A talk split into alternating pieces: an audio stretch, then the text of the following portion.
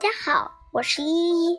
今天我给大家朗读一篇课文，是语文书的上册十四课《小蜗牛》。这也是一个故事，小朋友们认真听哟。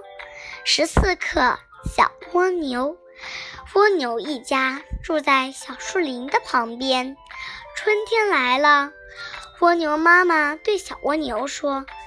孩子，到小树林里去玩吧。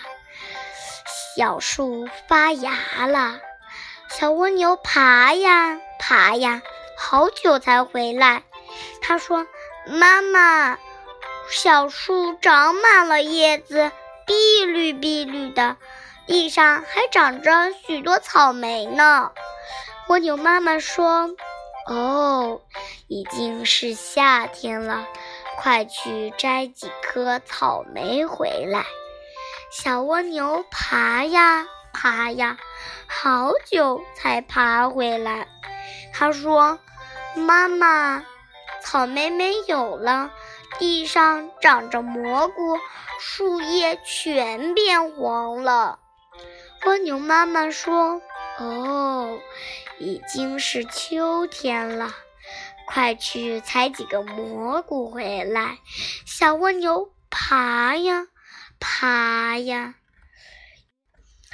好久才爬回来。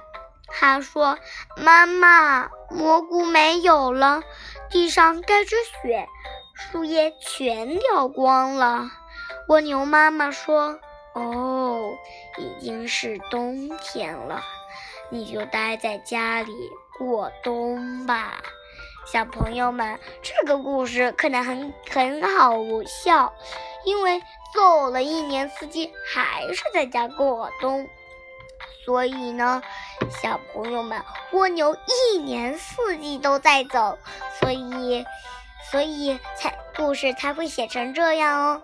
好啦，小朋友们，今天的绘本就收听到这里，再见。